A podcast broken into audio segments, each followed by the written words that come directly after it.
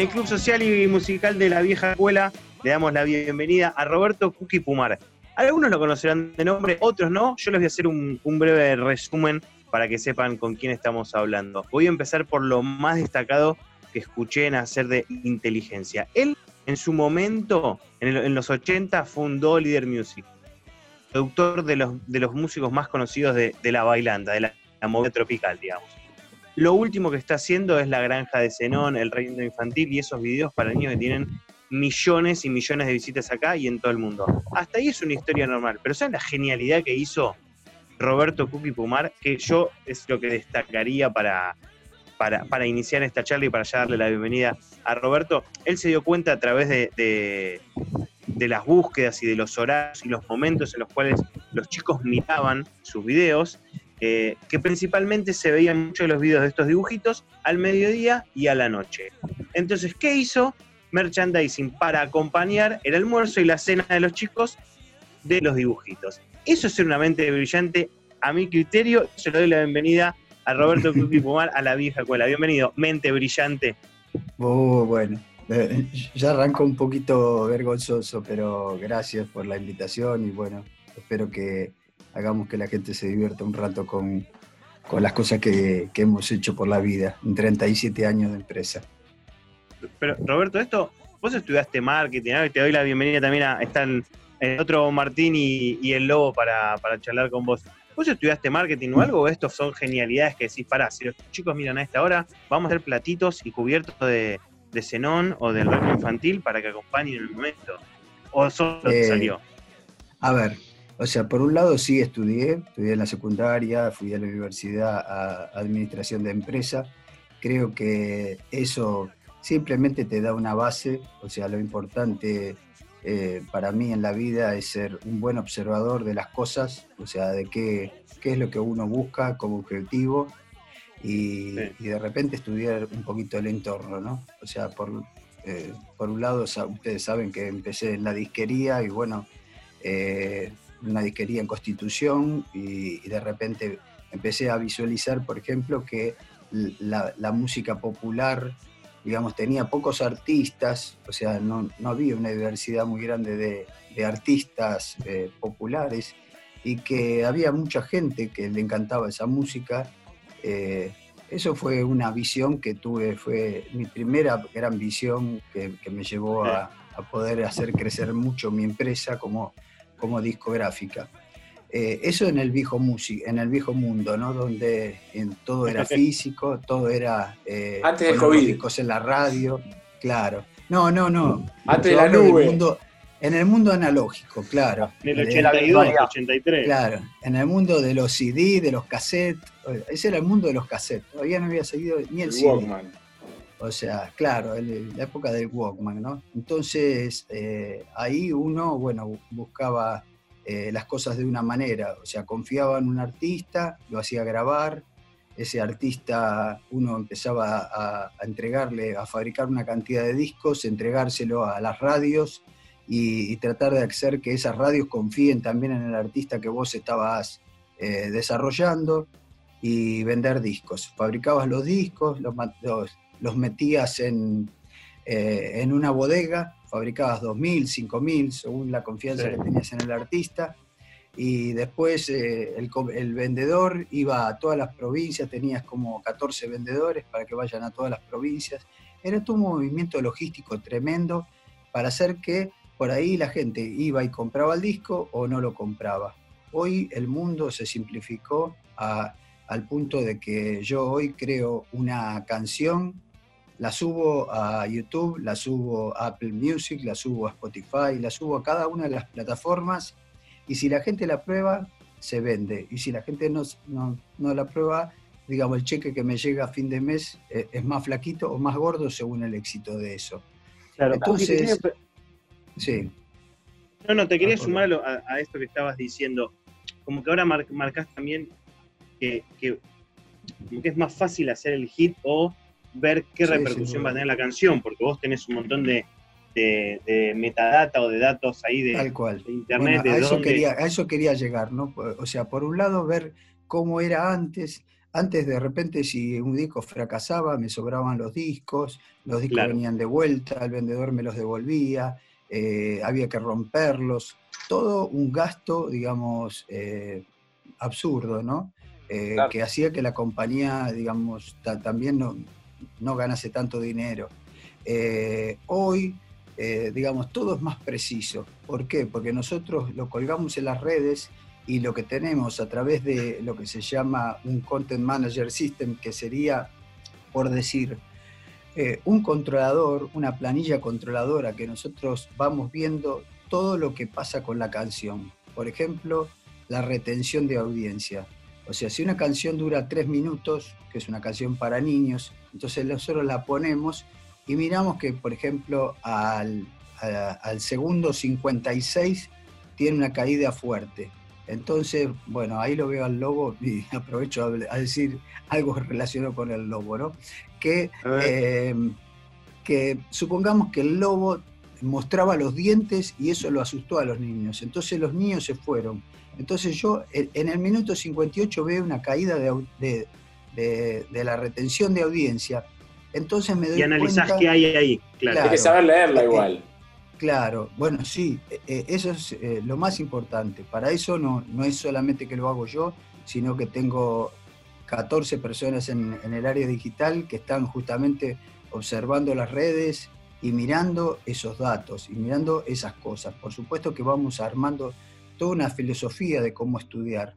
Lo mismo lo que vos decías antes, que sería los, eh, lo que mirábamos, eh, nosotros tenemos, por ejemplo, minuto por minuto, cuánta gente está viendo cada una de las canciones. Esa, esa data es increíble.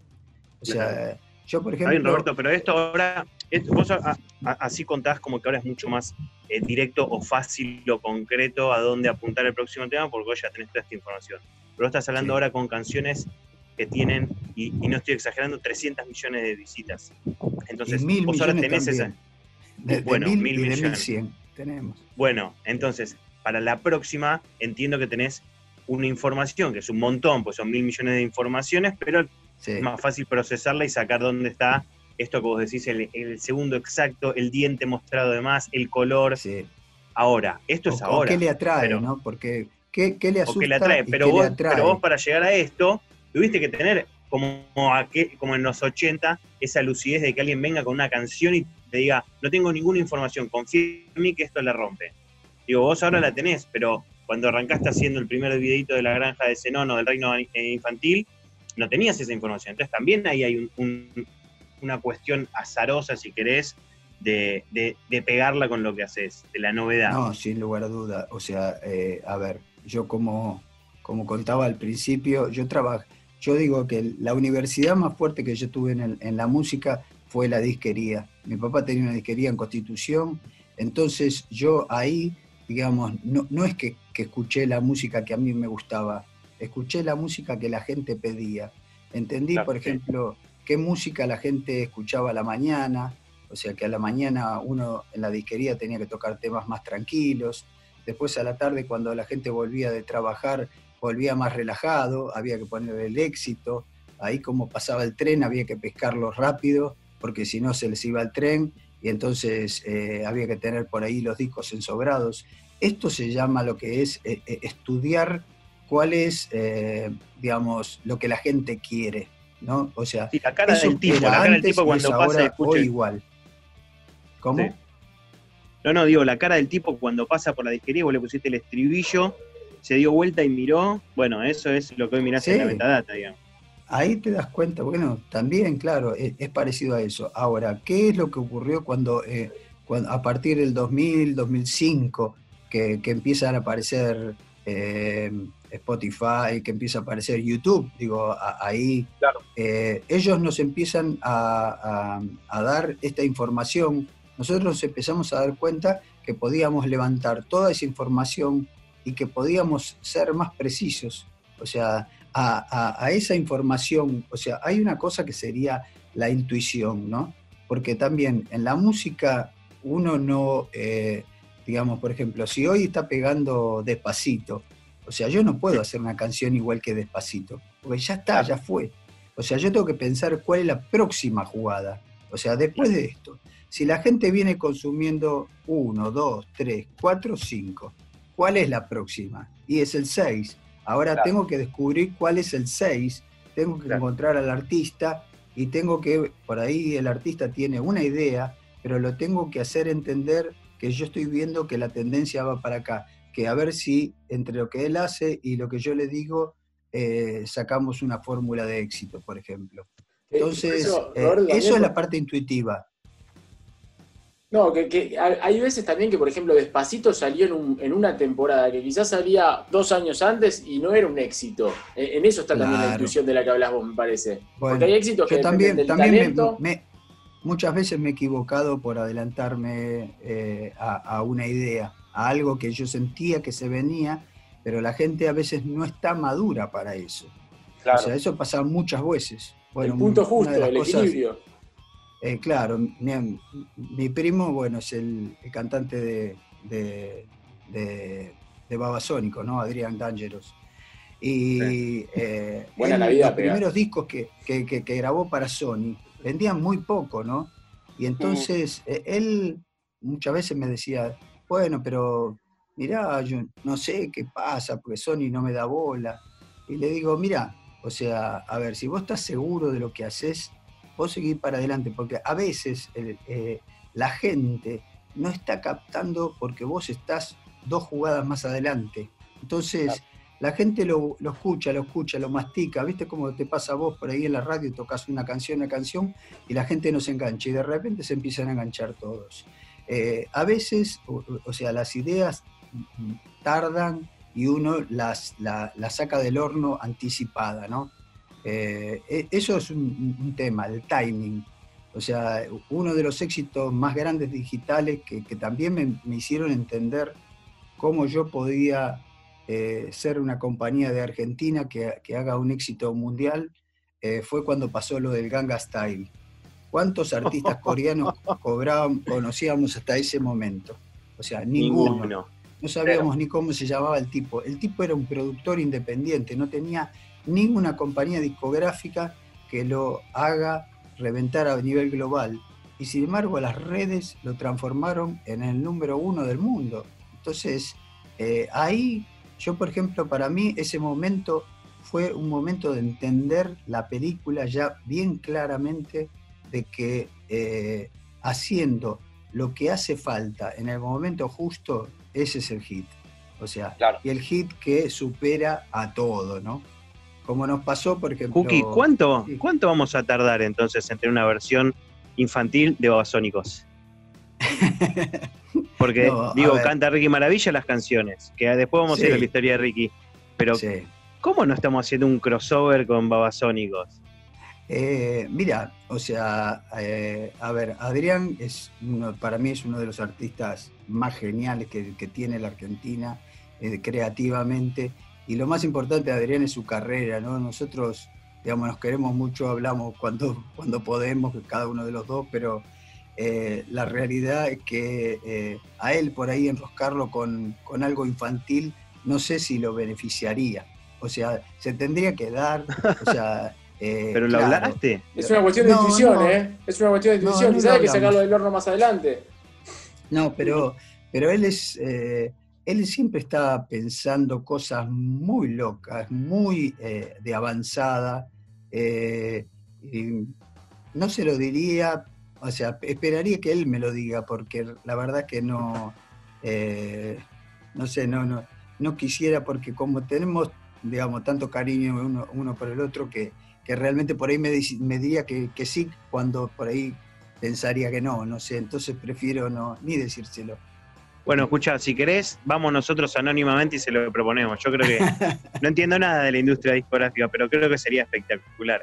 Pues antes te nombraba Ricky Maravilla, que canta mucho de los, de los éxitos de las canciones, aparte conocidas, de, niños. Y, había leído que una vez vos, cuando estabas ahí iniciando esta producción de movida tropical, no sé mm. si será verdad, vos decidiste como lanzar al, Michael Jackson argentino y a, y a, la Madonna y fueron Ricky Maravilla y Lía Cruzet. ¿Es así esto o es un mito hermoso? Ah, no, no, no. o sea, es un relacionamiento, ¿no? Eh, yo en ese momento, por ejemplo, Eh, a mí me gustaba el rock, el soul, un montón de otras cosas. Yo decía justamente eso que te decía, ¿cómo hay tantos artistas en otras músicas que son menos masivas y en lo popular, que la mayoría de la gente es popular, el, eh, ¿cómo puede ser que no haya una diversidad de artistas? ¿Por qué no hay justamente, por ejemplo, en música tropical vos tenías Wabanco, Cuarteto Imperial, eh, eran cinco o seis artistas, ¿viste? Y, y, sacaban un disco a mitad de año por el aguinaldo y otro disco a fin de año. Los, los mismos artistas sacaban dos discos por año.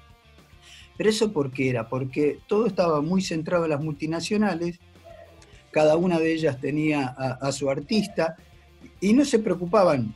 Para ellos cubrir el sector popular era sacar ese artista. Entonces, Pero vos veías que había una demanda mayor, ¿o no? Claro, yo, yo lo que entendí que la gente eh, tendría que querer eh, más diversidad y, y justamente buscar artistas, eh, yo lo, lo, cuento de esa manera, porque como muchas veces estas historias las está escuchando gente que por ahí no conoce de la música popular, y si yo, yo nombro a Caricia o nombro a, al grupo Green, por ahí no los conocen. Cambios, si le digo, eh, em, por ejemplo, Madonna o Michael Jackson, es, es eso, es buscar perfiles distintos. Y nosotros, bueno, hemos tenido muchos. Eh, por ejemplo, en los 90 empezamos a sacar, y fueron todos golazos, eh, Alcide, Ricky Maravilla, Lía Cruzet, Los Dinos, eh, Adrián y los Dos Negros, Granizo Rojo, Sebastián, bueno,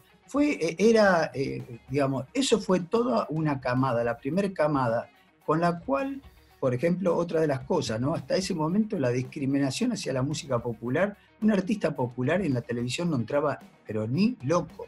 O sea, y nosotros, bueno, luchamos y luchamos con los productores de televisión que indudablemente tienen otra visión hacia las cosas y, lo logramos meter. O sea, y lo logramos meter en los programas de Mirta Legrand y lo logramos meter en los programas de ¿cómo se llama? De Susana, de, Tinelli. O sea, Tinelli, bueno, fue un, eh, en, la, época de ritmo de la, de, la noche, fue un, personaje que nos ayudó muchísimo. O sea, nos cortineaba, ponía malagata, me acuerdo la, parte de la guitarra, ta ta ta ta ta ta, y, todo el tiempo lo ponía, todo el tiempo. O sea, era como un ruidito que entraba en el oído y después se vendían 700.000 discos del Malagata, pero la, eh, lo increíble era que no había ninguna radio de alta potencia, de las que decimos que tenían 30 kilos, 30 kilos para arriba, eh, que toque la música tropical. O sea, vos para tocar música tropical tenías que irte a lo que son las radios zonales. O sea, nosotros le entregábamos 40 discos distintos, eh, a, 40 discos, a 40 radios de Varela, por ejemplo, le, entregábamos los discos, a, 30 de Quilmes, o sea, y nosotros íbamos eh, pueblo, digamos, barrio por barrio, y nos buscábamos todas las radios alternativas, y nosotros lo que hacíamos es eh, justamente producir la sumatoria o transformar a, la suma de todas esas radios eh, populares y, digamos, de, alcance corto en, una radio grande, en lo que era nuestra difusión. Claro. Y de repente, bueno, lográbamos vender, no sé, lo que, lo, que vendía Fito Páez, pero en realidad en la televisión no se reflejaba eso. En, eh, en, la, en la prensa. muchas radios chicas, muchas radios chicas pasando el mismo tema contra una radio grande pasando otra música. La música popular nunca fue en, los medios populares justamente. Claro, de hecho se le asocia más al rock y, el obrero y el trabajador va, va a trabajar y vuelve escuchando, como decís, cumbia, no vuelve escuchando eh, rock o, los Beatles. Lo que pasa parecido a, las radios. Beto Casella es un tipo popular. La gente escucha a Beto Casella, no escucha eh, eh, gente que puede ser más estudioso, que está mejor vista a nivel medios, pero no es lo popular. La gente consume crónica, diario popular, justamente. y, es como los recitales, digo, como vos contás, Roberto. Eh, esto de que ustedes tengan que repartir por muchas radios también, no sé, me, suena como un paralelismo a que las bandas también más tropicales hacen muchos shows por noche, no es que tocan en un estadio. También, claro, bueno, eh, eh, eso, digamos, en los 90 también se produjo un fenómeno, o sea, cuando nosotros empezamos a generar todos estos artistas, las, no sé si acuerdan, hablemos, mezclemos un poco de política con un poco de música hagamos un, cruce de todo lo que estaba pasando en ese momento. Carlito Menem, o sea, ¿eh? un peronista, digamos, eh, eh, con, una idea de derecha, ¿no? empezó a liberar todo lo que es la importación, empiezan a cerrar todas las fábricas y todas esas fábricas, gente de plata que tenía fábricas, empieza a transformar sus galpones en bailantas. O sea, y bueno, o sea, e, ese es un fenómeno clarísimo, ¿viste? De eh, tipos, yo tenía amigos que me decían, che, voy a cerrar la, fábrica, eh, me quiero poner una bailanta, ¿viste? O sea, todos lo veían como negocio porque las bailantas pululaban, eran como, como la fueron los en un momento, o los pool, ¿viste? ¿Viste cuando, cuando pasa un fenómeno todos quieren hacer lo mismo? La cancha de pádel, el ciber. Claro, claro. El artículo de limpieza. Eh, los, los 90 fue el, momento de transformar fábricas en bailantas y aparte eh, la, bailanta, ¿no? la vieja bailanta que tenía piso de tierra, que era muy popular, que venía de más que nada perfilada hacia desde el chamamé, o sea, empieza a transformarse en discoteca, porque esos empresarios que ponían eh, bailantas decían, no, bueno, vamos a poner luces como las discotecas a las que vamos nosotros. Entonces eh, se empieza a crear eh, un fenómeno social, digamos, no solo musical, sino también de fiebre del sábado por la noche, ¿no? El, tipo popular que pasaba el fratacho durante toda la semana y que el sábado a la noche se, vestía eh, lindo, se peinaba bien se ponía zapatos porque si no, no te dejaban entrar a la bailanta, en zapatillas no entrabas, o sea, porque también... Eh, Estaban las llantas para, todavía. Para, entender la diferencia con el hoy, ¿no? Claro. Eh, y, eh, y, entraba ahí y se gastaba sus buenos mangos y chupaba y se la pasaba bomba, ¿no? Con una variedad de artistas. Fue un momento, yo digo, esplendoroso para la música popular. Yo te quería preguntar, Roberto, llevándote a esto de, los cambios, ¿no? Que lleva, por ejemplo, el que tenía la. con Roberto Perdón. ¿A Martín?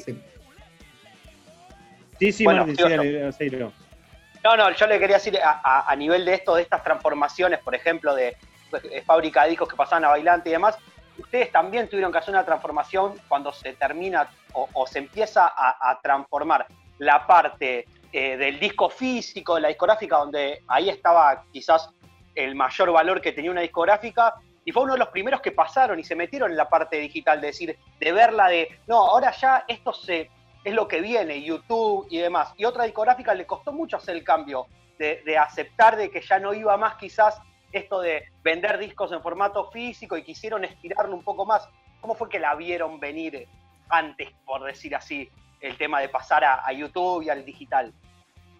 Bueno, eh, ahí por el 2005, eh, bueno, si ustedes se acuerdan, eh, lo, primero que pasaba que toda la música estaba en las redes, Snapchat, había muchos sitios donde bajarse las canciones, la gente se compraba los tubos de CD vírgenes, los CDR para, para quemarse los discos, o sea, Pensemos esto porque fue hace no mucho y hoy ya no ocurre más, nadie vende CDR, ¿no? Eh, y, se vendían millones y millones. Eh, entonces, realmente nosotros eh, veíamos, en principio, ¿no? Estoy hablando, a las redes como un enemigo, porque decíamos, bueno, estos hijos de puta no, o sea, regalan las canciones y, nosotros no, cobramos un peso. Y cada día, viste, vendíamos menos discos, menos discos, menos discos. La gente, la gente decía, me los bajo, ¿para qué voy a comprarlos? ¿Para qué voy a pagarlos? Eh, todo eso fue un proceso donde eh, también lo que justamente esto que te decía antes, ¿no? que cuando uno es un discográfico, uno está siempre buscando la innovación y siempre pensando en lo nuevo. Y estas redes que, eh, digamos, que creíamos que eran nuestro enemigo, en realidad eran nuestro, nuestro mejor aliado. O sea, porque a través de eso nosotros, primero que dejábamos, o sea, cuando vos decís YouTube, ¿no? Que YouTube es lo más masivo que hay a nivel global. Eh, yo, yo artista, ya me olvido yo productor, o sea, yo artista directamente eh, escribo una canción, la compongo, la subo a YouTube y si la gente le gusta se transforma en número uno. El caso del Gaga Style. O sea, eh, entonces, eh, primero se acaban todos esos intermediarios, eh, directores artísticos de canales de televisión, directores artísticos de radio, o el la distribudoras, de Netflix. porque la, la, distribuidora llega a todo el mundo en un instante. También. Es un proceso burocrático. Pero es democrático, claro, es un, proceso, digamos... la democratización de, las voces, porque todos pueden llegar a algún lugar el artista directamente conectado con la gente. O sea, ahora, ¿qué le pasa al artista? El artista es un creador, el artista no entiende estratégicamente todo lo que ocurre en las redes, entonces necesita de la compañía discográfica. Ahora, todos esos años del, 2000 para adelante fueron años donde las compañías discográficas ganábamos, no ganábamos, no ganábamos una mierda, esa es la verdad. O sea, mm. porque desarrollábamos discos y, los discos no se vendían y todavía no empezaba a entrar plata por lo que es la monetización. era el tiempo de siempre. no lo sabe. Claro, eh, era un momento de, de, atravesar el río, ¿viste? El río tenía un gran caudal y decíamos, bueno, si llegamos al otro lado, nos salvamos. Y, nosotros nos arriesgamos y nosotros nos metimos en el negocio. Eh, y, lo que pensamos en ese momento y lo que veíamos, eh, porque las estadísticas lo decían, que quienes estaban en las redes eran los adolescentes. Eh, la gente adulta no entraba, le tenía miedo a las computadoras, a no sé cómo entrar, cómo me logueo, nada, nada. O sea, entonces, ¿quiénes podían ser los futuros, eh, digamos, consumidores? Consumidores de Internet. Eh, las futuros tribus que, se instalen eh, en, este lugar. Eh, y eran los niños, eran los hermanos más chicos que estaban, porque siempre el hermano chico mira lo que hace el hermano grande y lo copia, ¿no? Esto lo, sabemos en nuestras familias, o sea, entonces yo para mí siempre lo que miro es eso, ¿no? Cómo, cómo son los procesos sociales, la cosa chiquita alrededor mío. Y entonces ahí dijimos, che, pero la música, eh, ay, ¿qué hacían los chicos, los adolescentes? Miraban videoclips, lo que más hacían, lo que YouTube decía que era el máximo consumo en redes, era la música, era ver videos. Entonces, eh, la realidad es que empezamos a decir, che, no hay videos para niños, tendríamos que hacer videos para niños. Pero bueno, ¿y quién canta? Si ya, eh, no sé, Gaby Fofo y Miliki se retiraron, Mariana Walsh no canta, ¿cómo, cómo, qué hacemos? Eh, ¿Y a quién se le ocurre la genialidad de meterlo a Ricky Maravilla a cantar? ¿Fue tuyo o fue de algún empleado que dijo, pará, lo, tenemos fichado a Ricky? No, no, fue mía. Eh, y, tuve mucha crítica en la compañía porque en realidad está bien, está bien, Cookie. Yo venido... lo primero que hicimos fue sacar eh, las canciones Mariana Walsh. O sea, que ni siquiera están hechos en formato 16.9, están hechos en, en 4.3, ¿viste? El formato de la televisión antigua, ¿viste? Menos larga para que la gente lo entienda. Eh, bueno. Hiciste las canciones de Mariana Walsh animadas. Claro, pero la realidad es que eh, Mariana Walsh, lo que nos dábamos cuenta cuando mirábamos la estadística, que no penetraba en México, en los otros países y que teníamos que buscar canciones que sean más globales. Entonces empezamos a pensar cuál sería la idea. Y si existía Disney, que era tan perfecto, ¿cómo íbamos a ser tan caraduras de ponernos a hacer animación desde Argentina? Y aparte nosotros no sabíamos hacer animación. Nosotros sabíamos producir discos, pero producir animación no teníamos idea. Bueno, entonces lo que pensamos es justamente en hacer algo que tenga que ver con la Argentina, con el campo.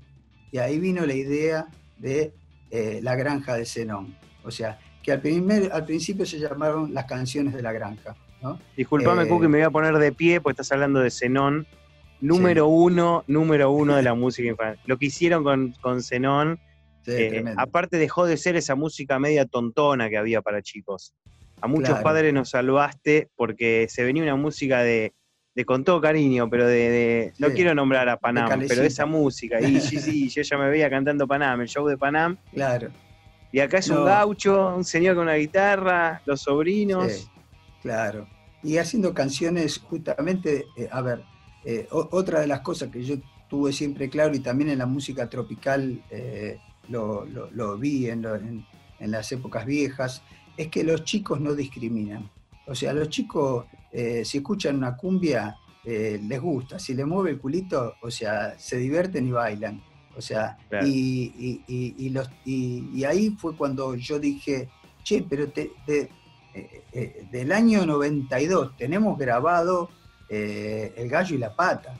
O sea, podríamos hacer El gallo y la pata. No, pero ¿cómo vamos a hacer una cumbia? ¿Viste? Vamos a tirar a la mierda todo lo que estábamos construyendo con lo infantil. Le digo, ¿pero por qué? ¿Viste? Ahí, bueno, bueno, vino la discusión eh, y dije, bueno, aunque sea, pongamos una canción sola en cada disco. E indudablemente se transformó en la canción número uno del mundo. Eh, y, Ricky Maravilla, que eh, siempre fue un artista conocido en la Argentina, o sea, hoy esas canciones son conocidas en todo el mundo. Y si nosotros miramos, porque el fenómeno no es un fenómeno de Ricky Maravilla, es un fenómeno infantil, porque ¿qué tendrá el petizo? O sea, no se hizo famoso en el mundo. O sea, eh, no es que la gente salió a comprar todas las a escuchar todas las canciones de Ricky Maravilla. Simplemente lo que nosotros nos dimos cuenta, que esa canción que eh, eran perfectas para niños y aparte que le iban a gustar y divertir a los padres y la, y la iban a bailar todos juntos en la casa. O sea, eh, y probablemente los casamientos también se empiece a tocar, sabemos que ya se toca, pero en ese momento era simplemente una proyección. También quizás tiene algo que ver con esto que decís que los chicos no tienen discriminación, que no dicen, no, yo soy rockero, no puedo cantar una cumbia. Y, esto también le permite al padre, que se hace el rockero, terminar cantando o bailando con Ricky Maravilla porque es de nene. Entonces tener la excusa del nene. Sí, Sí, totalmente. O sea, eh, entonces, eh, en verdad, si empezamos a, hacer toda una diversidad de ritmos eh, en lo infantil y todo ese conocimiento que aprendí desde la disquería de papá cuando empecé a los 10 años, allá por los años 70, hasta, hasta hoy, bueno, o sea, fue siendo conocimiento. Por ejemplo, ahora, si ustedes miran una canción que se llama La Mamadera de Badi.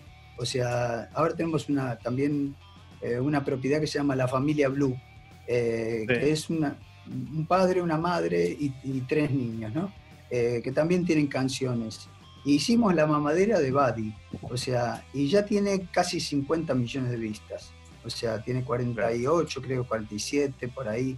O sea, y, y va rumbo a un mega éxito. O sea, ahora te puedo hacer una eh, pregunta de, números, eh, Cookie. Cuando vos decís tienes 50 millones, las canciones de, que vos manejás eh, ya cuando tiene 4 millones, entiendo que a vos no te parece ya mucho porque ya estás manejando o ustedes manejan unos números muy altos. Una canción, para entender un poco el negocio de 50 millones de visitas, ¿te deja 50 millones de dólares diarios? ¿Te entra plata una vez? Según de qué país pagan diferente, ¿no? Sí, sí. O sea, es así. Eh, lo que nosotros hacemos es cobrar eh, el 50% de la publicidad, digamos, que eh, uno ve en el video. Viste que a veces el video vos decís, uy, esta publicidad que me tiene harto. Bueno, esa publicidad te permite a vos ver el producto gratis y a mí me, y a mí me permite producirte un nuevo video mañana. Entonces, bueno, hay que aguantársela y decirle, no sé, eh, gracias despegar, ahora despegar desapareció, ¿no? Pero despegar... No toco omitir intro, vos decís que no toque más omitir intro, me fumo entero la propaganda de bueno, ¿viste? Eh, si te gusta el artista, es, es, como que estás soportando al sponsor de, tu artista, ¿viste? Sí, sí, sí. Si lo es un poco así, ¿viste? ¿Qué? Si lo omitís, él está diciendo que no en la estadística. Si lo omitís, eh, perdés una parte, eh, una parte bastante grande de, la, plata. O sea. Eh, Uy, perdón, Buki, soy un omitidor serial, perdón. no, pido perdón, es lógico y lo sabemos, pero digamos, si, si uno realmente quiere colaborar, también, esa es una forma, porque, a ver, también te podés, eh, poner, eh, eh, suscribirte a YouTube y, recibir todas las canciones y todos los videos sin publicidad. O sea, y ahí lo que nosotros cobramos es por vistas, ¿no? Supongamos vos vendés, vos pagás 10 pesos y mirás 10 canciones, entonces cada canción de las 10 que escuchaste en el mes van a cobrar un peso, le van a distribuir a cada una un peso. Claro, entonces todos los meses es distinto y, para que tengamos claro, una, una eh, la publicidad en la Argentina es muy barata, o sea, porque eh, digamos la economía está muy degradada. Una, eh, una vista de Estados Unidos la equiparás con 18 vistas de Argentina. Acá me tienen que ver 18 veces para yo cobrar lo que cobro en una vista en Estados Unidos. El dólar YouTube. O en España, ¿no? El dólar YouTube. no, eh, eh, eh, el dólar Zenón, el dólar Zenón. No, pero O sea, entiendo que el negocio de el negocio de una canción es que tenga muchas vistas porque esas vistas hacen que los auspiciantes vayan a las canciones más vistas y de ahí vos te llevas un porcentaje. Y si la gente se suscribe, e inclusive eh, se subasta la publicidad. Por ejemplo, si todo el mundo quiere poner eh, la publicidad eh, en, la canción de Bartolito, porque saben que es un gol, o en Balabaca Lola, que son nuestras, ¿no? También. ¿Qué pasa? empieza a subir el precio de, estar en esa canción, porque tiene mayor demanda. Mucha demanda, como la ley de oferta y demanda. Exacto. Entonces las empresas, porque eh, aparte de la, publicidad, no solo ponen publicidad de cosas para niños, por ejemplo, eh, se sabe que en, ese target la mamá está muy atrás de, del niño, entonces em, en realidad eh, sí, que, hay tanto publicidades para niños como publicidades dirigidas a los papás, porque se sabe que los papás están ahí monitoreando el contenido, ¿no? Eh, o sea, esta, esta modernidad hizo que ya eh, el, 75% de los chicos que tienen más de 7 años, eh, ya está en la estadística que dice que el 75% de los padres no saben lo que los chicos están mirando en sus celulares. ¿no? Pero cuando vos estás en, en el momento preschool, hay un dominio de qué es lo que miran, e inclusive los papás influencian mucho en lo que miran. Por eso nosotros también muchas veces ponemos, hacemos canciones que, eh, que los papás hayan consumido en su, eh, en su época, ¿no? Como una Hola Don Pepito o Susanita. Claro, porque, eh, o sea, de repente nosotros sabemos cómo es el fenómeno, ¿viste? Porque también lo vemos en los comentarios. que de repente por ahí el abuelo está mirando o el papá está mirando con el nene esta canción y el nene ve que el papá la sabe, que canta, hola, don Pepito, ¿y vos de dónde la conoces? Pero esta la cantaba yo cuando era chiquito, pero nunca la había visto, dice el papá. ¿Viste? Claro, porque el papá nunca la vio, nunca, nunca eh, tuvo la, experiencia audiovisual. Y el chico nació, es nativo digital y nació con la experiencia audiovisual. Una canción tiene imagen, no es una canción, una sola una cosa que entra solamente por el oído. Entonces... Eh, sí, son recuerdos.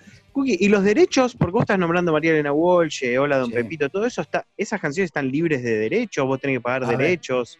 sí, o sea, los derechos de autor, todos, o sea, eh, Sadaik cobra el 10% de todo lo que, em, ¿cómo se llama? Sadaik y, cada una de las sociedades de cada uno de los países, porque estas visualizaciones no son en la Argentina. O sea, eso es otra de las cosas que nosotros nos dimos cuenta a través de las redes. Vos estás en Rusia. Dejar de ser, ahora te cuento, o sea, podíamos dejar de ser una compañía de 44 millones de argentinos para poder hacer, ser una compañía para 320 millones de hispanoparlantes.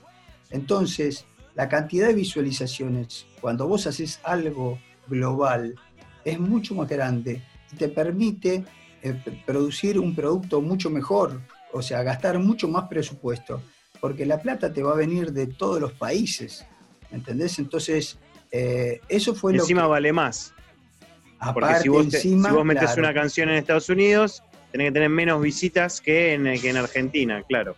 Pero aparte, Hablando de plata, eh, el 90% de lo, que de lo que facturamos nosotros está fuera de la Argentina.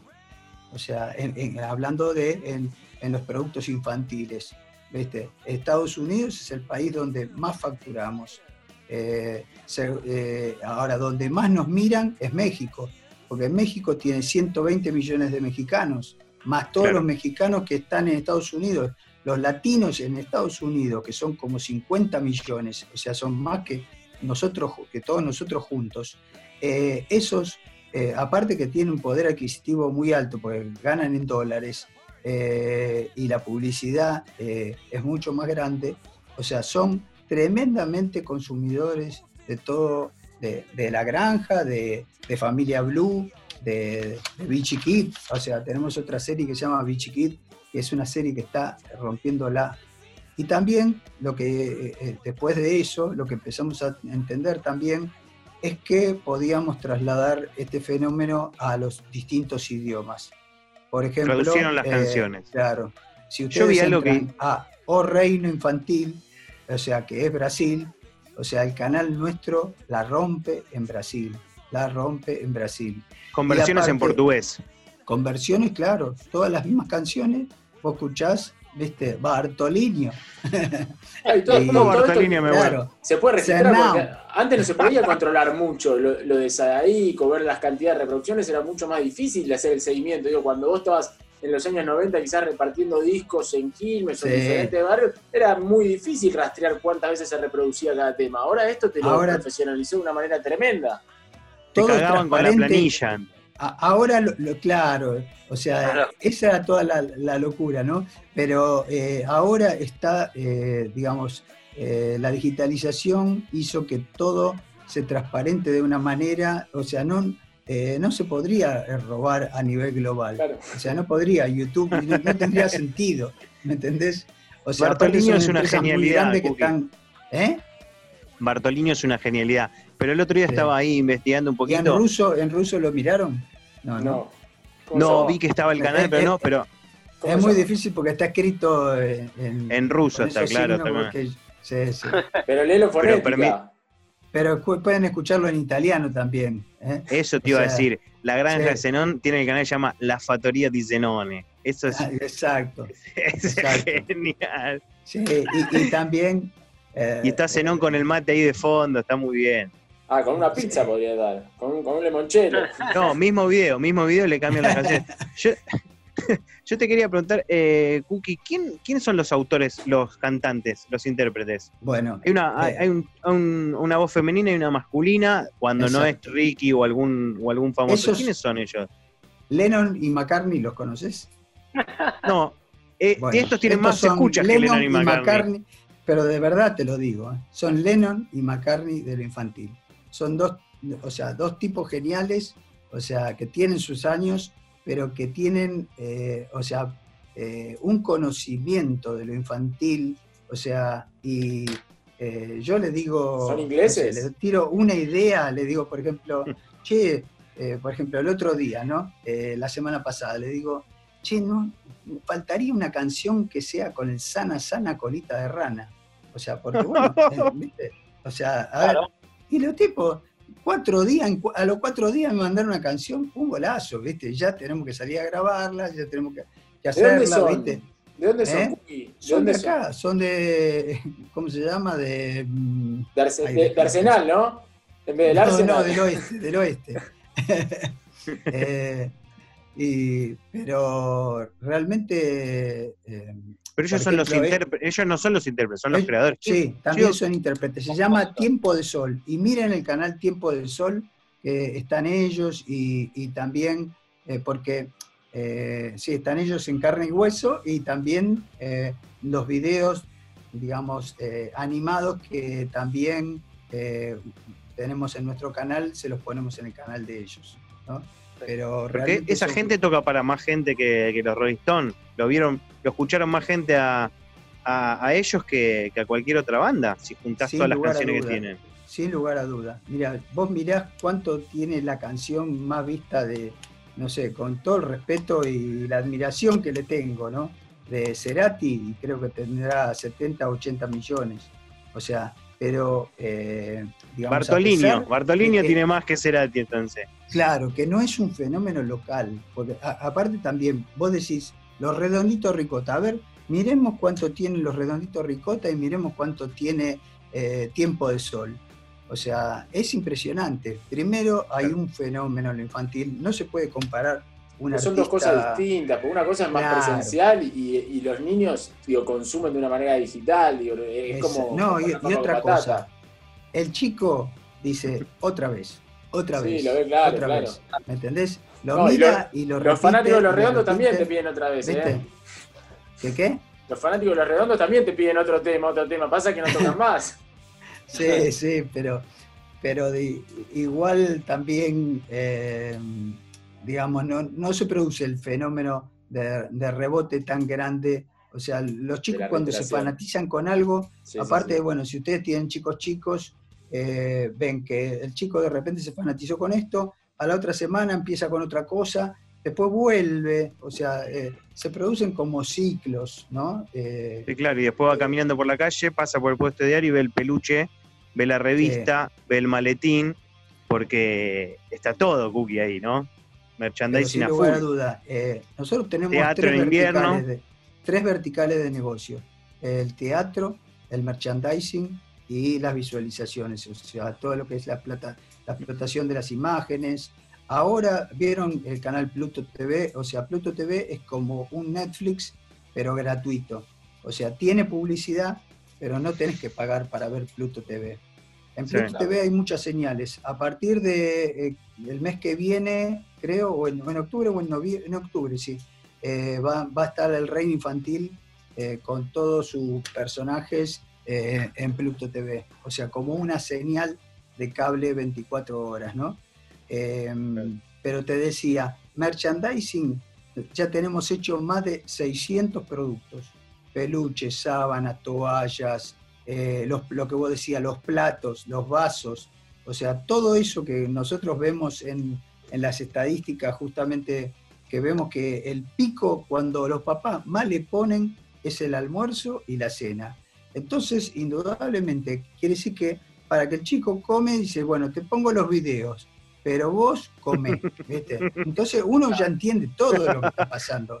Ahora, ¿qué ¿podés salir de mi comedor? ¿Podés salir de ¿Eh? mi casa? ¿Qué estás mirando mi casa? No entiendo.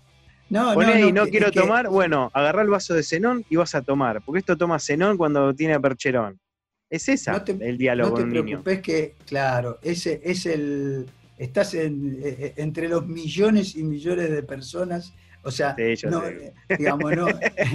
Eh, sí, sí, y, es global, eh, pero, pero bueno, o sea, y, la semana pasada nos dieron una noticia divina o sea, eh, en España eh, eh, están número uno en ventas los peluches de, la granja. Arriba de, Peppa Pig, arriba de Pau Patrol, número uno absoluto. Claro. ¿Qué, artista no En México pasa lo mismo. ¿Qué artistas te gustaría, bueno, no ficharlo porque seguramente ya tienen por su cuenta, pero viste que hay otros, otros éxitos para niños como, no sé, Blippi, o diferentes cosas que la pegaron en la red. ¿Qué, artista te gustaría que sea parte de, Reino Infantil? Podría ser Pica Pica. Pica Pica es un, eh, son unos cantantes españoles. que de los cuales dos son, argentinos. O sea, Nacho Bombín. exactamente, bueno, esos son muy buenos. Eh, después eh, Tatiana de México, o sea, a ver, lo que nosotros tenemos que hacer es una comunidad que se retroalimente, ¿no? Que creativamente creen cosas y que hagan que, eh, digamos, eh, traigan más y más audiencia. Entonces, Tatiana es una artista muy fuerte mexicana, es la autora de, La Patita Lulú. La Patita Lulú nosotros también la hicimos en animación, muy exitosa. Eh, y ella, bueno, eh, es una artista que, me gustaría eh, que estuviese en nuestro canal. Aparte de esa artista, después te, cuando está viendo el nene el video, aparece un video relacionado y ahí aparece la granja de Zenón o alguno de ustedes. Digo, no son competencias, los ayudan. ¿Conoces al artista Luli Pompín o algo así? Sí, sí, Luli Pompín. Eh, ayúdame a entenderla porque. Luli me gustaría. Eh, pero ayúdame a entenderla, Cookie. Es a la vez y parece muy malo, pero tiene. Otra ¿Ah, Argentina. sí, es argentina, está en España, ella vive en España, eh, ella produce sus videos, ella los hace en su casa. O sea, e, es todo Sí, sí, se nota, se nota. O sea, eh, la música no, la graba con, una empresa italiana en Italia, pero ella, eh, por ejemplo, hace todo en su casa y, a ver, eh, yo digo, en, los artistas uno no tiene que buscar la calidad. Y, y, justamente YouTube lo que está mostrando es eso, ¿viste? O sea, eh, vos, por ejemplo, ves que en YouTube eh, una cosa espectacular con una producción increíble como es el programa de Tinelli no funciona en YouTube, salvo que haya un escándalo que una mujer se le haya escapado una lola eh, para afuera y todo el mundo quiera ver ese video. La realidad es que la gente no va a buscar ese contenido ahí. O sea, ese es un público de, digamos, de, por decir, de, otra tribu que, es la, tribu de la televisión. entonces, el, la gente busca otro espíritu en los productos, em, digamos, de, YouTube. Y lo más importante que hay que descubrir es el ángel del artista, es la comunicación. O sea, y, de repente un artista como Luli Pampín, que no sé si le vieron que tira un beso, que se, se pellizca la boca y, hace un... O sea, bueno, eh, ahí está parte de sus, de sus chistes y, de su cosa. Em, y bueno, y, de lo que es el negocio de la música, ¿no? la voy a mirar con más cariño, entonces, la voy a mirar con más cariño. Me cuesta entender, me parece como esto que vos decías, muy hecho en su casa, pero tiene millones y millones de visitas y los pibes le, le pones y se quedan mirando y evidentemente tiene algo que, yo no lo estaría entendiendo. Y te hago una eh, pregunta. por eso, eh, hay que estudiarlo siempre. nosotros las cosas las estudiamos eh, justamente socialmente o sea, ver eh, la tendencia, por qué está pasando, porque todo el tiempo tenemos que estar descubriendo y fusionando un poco todas las ideas que están funcionando en el mundo. Porque aparte estas ideas, estas em, audiencias son globales, ¿me entendés? Por ejemplo, nosotros, vos fíjate que no tenemos ningún cantante diciendo yo quiero, eh, no sé, viste como hablamos los argentinos nosotros cantamos todo neutro, pero tampoco el neutro estúpido, ¿no? O sea, eh, cantamos de una manera para que eh, justamente las audiencias eh, las acepten en todos lados, en España, en México, o sea, entonces hay que hacer todo un trabajo de justamente, em, por decir, análisis global, estratégico y análisis, claro, de cómo es ese producto. Ese producto no es exitoso porque sí. Nuestro producto no es exitoso por sí. Nuestro canal es el número 13 más visto en la historia de YouTube desde que YouTube nació. En el 2005 es el 13 más visto de todos los idiomas y el número uno del mundo en español.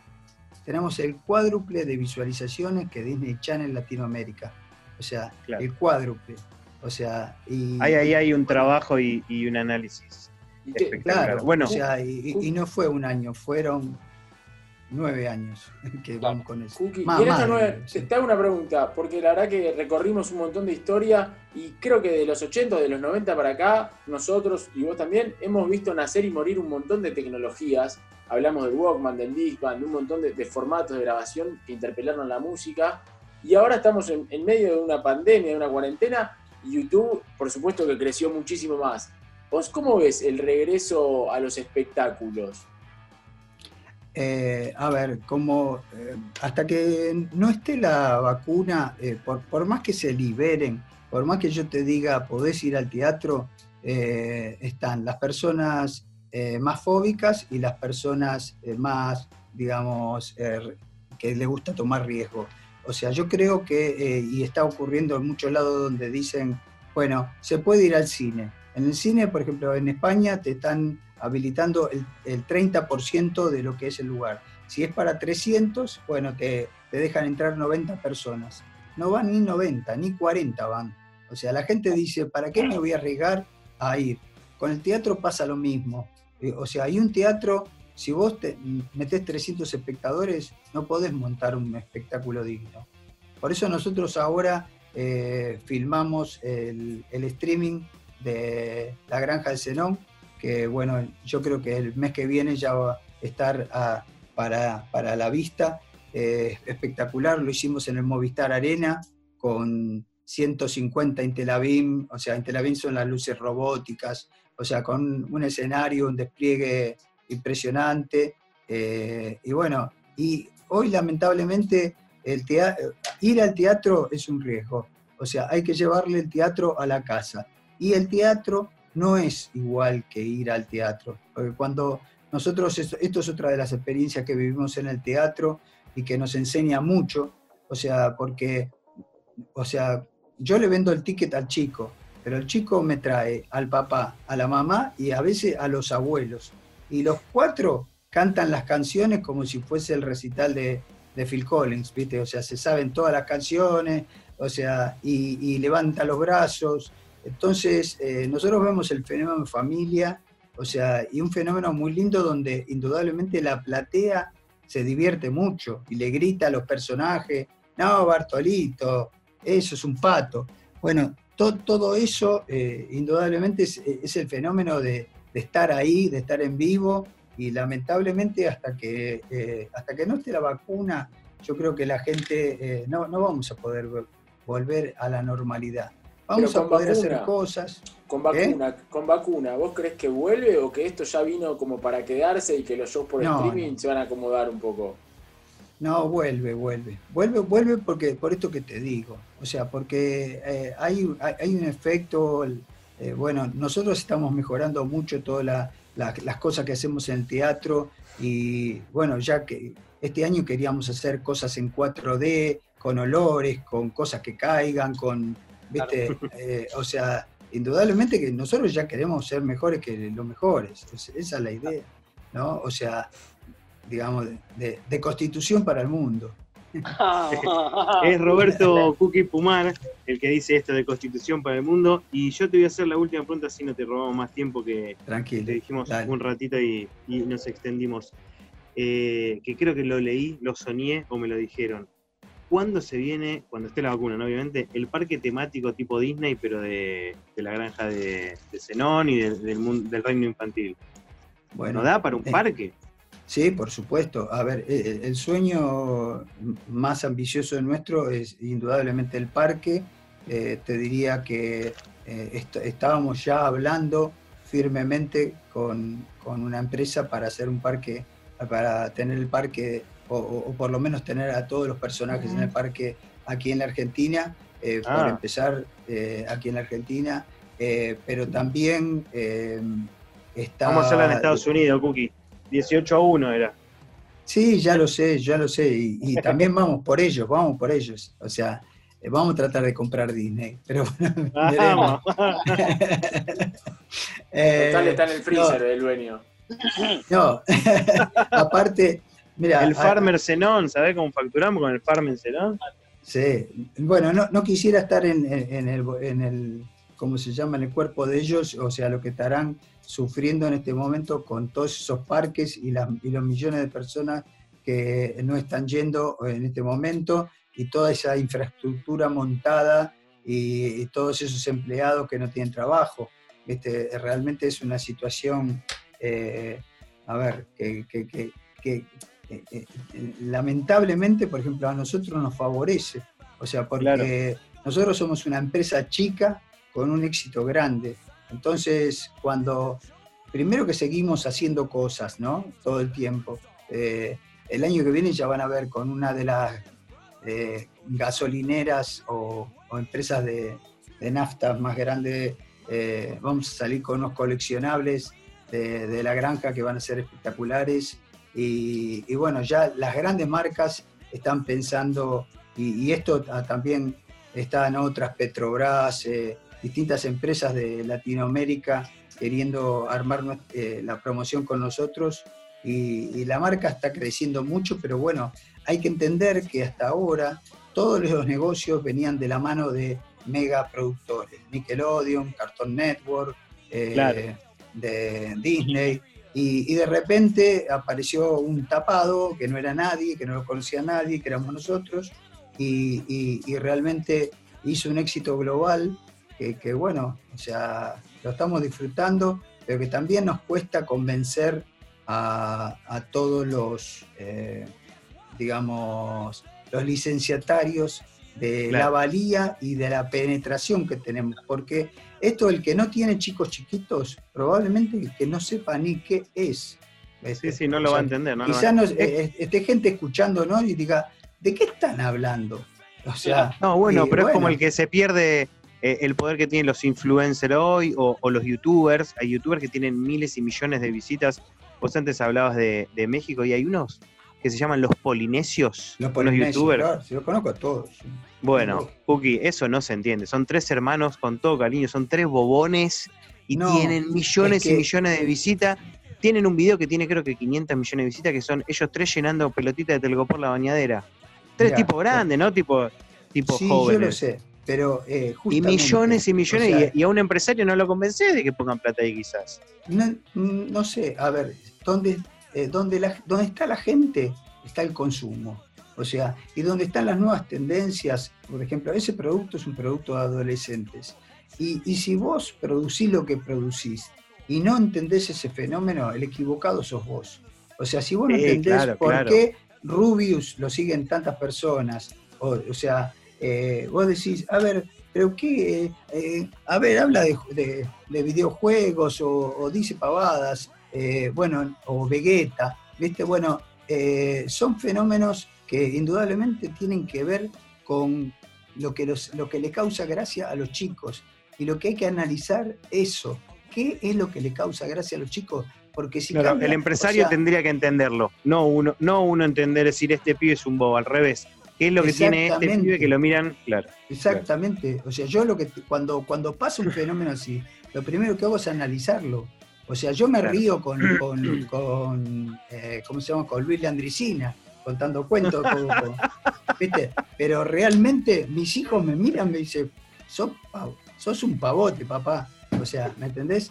O sea, porque, claro, eh, ellos para ellos eso es absolutamente estúpido, ¿me entendés? O sea, lo mismo que nosotros pensamos de ellos, ellos piensan de nosotros, ¿viste? O que nos regamos con, con Olmedo, ¿viste? Te empiezan a decir, ay, discriminador, mirá lo que está diciendo ese, ¿me entendés? Bueno. Claro, sí, sí, un cuento de la Andricina para un, para un chico, un cuento de la Andricina que dura 15 minutos y, la cadencia que tiene, claro.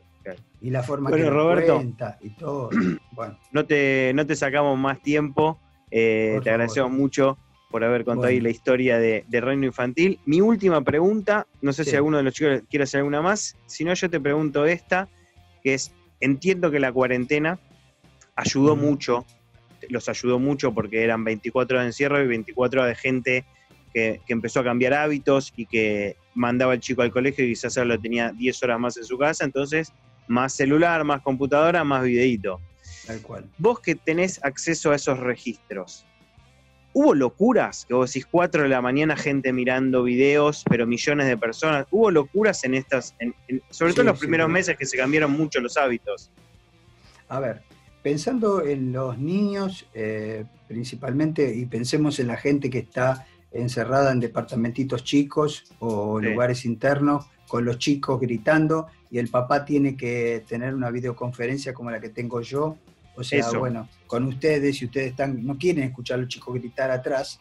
Eh, bueno, ese lo, que, lo que hizo fue liberar el celular. El celular fue el salvavidas que permitió que el chico, o sea, entonces nosotros teníamos eh, un, unos horarios muy segmentados, la curva de consumo durante el día tenía una forma muy, muy, digamos, marcada, ¿no? Era como un camello, con el pico que ya dijimos en el, en el almuerzo y en la cena. Pero la siesta se veía, se veía qué horas mandaban a los chicos a dormir, se veía cuántos pocos estaban desvelados o le dejaban toda la noche el televisor eh, eh, prendido. se llama? Prendido, con los videos pasando. Eh, pero lo que ahora ocurrió es que esa curva, primero que se elevó, 40, 45% llegó a, crecer la, audiencia del reino infantil con, la pandemia y por otro lado se emparejó, o sea, chicos que se levantaban más temprano, chicos que se acostaban más tarde. O sea, eso te voy a decir en cuanto a los niños, ¿no? Eh, claro, 10 de la mañana, reunión laboral del padre, crece la, demanda de vidito que estaba en el colegio antes. Claro. Y en cuanto al, producto eh, eh, para adultos, lo que, lo que vemos es que tuvo unos primeros 45 hasta 60 días en que la gente se enchufó mucho con la televisión porque estaba espantada con lo que estaba pasando. O sea, era todos los días escuchar cuántos se murieron, cuántos se enfermaron. O sea, y bueno, después la gente dijo basta. O sea, no, me interesa más y, las redes ganaron eh, indudablemente eh, los consumos, así que... Eh, hijo ahora está viendo Zenón? Cookie, ¿los pusiste a ver Zenón ahora tus hijos para la entrevista? No, mis hijos tienen 26, 24 y, 19, así que eh, yo estoy esperando los nietos ahora. Están fumando, los, hijos están fumando tomando whisky, esperando que el padre... Pero olvidate, más bien. Bueno, Roberto, muchísimas gracias por haber estado acá en la vieja escuela contando un poquito de la historia del reino infantil y sobre todo de tu trayectoria. Muchas gracias. Gracias a ustedes por invitarme, un gusto. Chao, un abrazo. Nosotros vamos a escuchar un poquito de música infantil y seguimos en la vieja escuela. Salimos y entramos.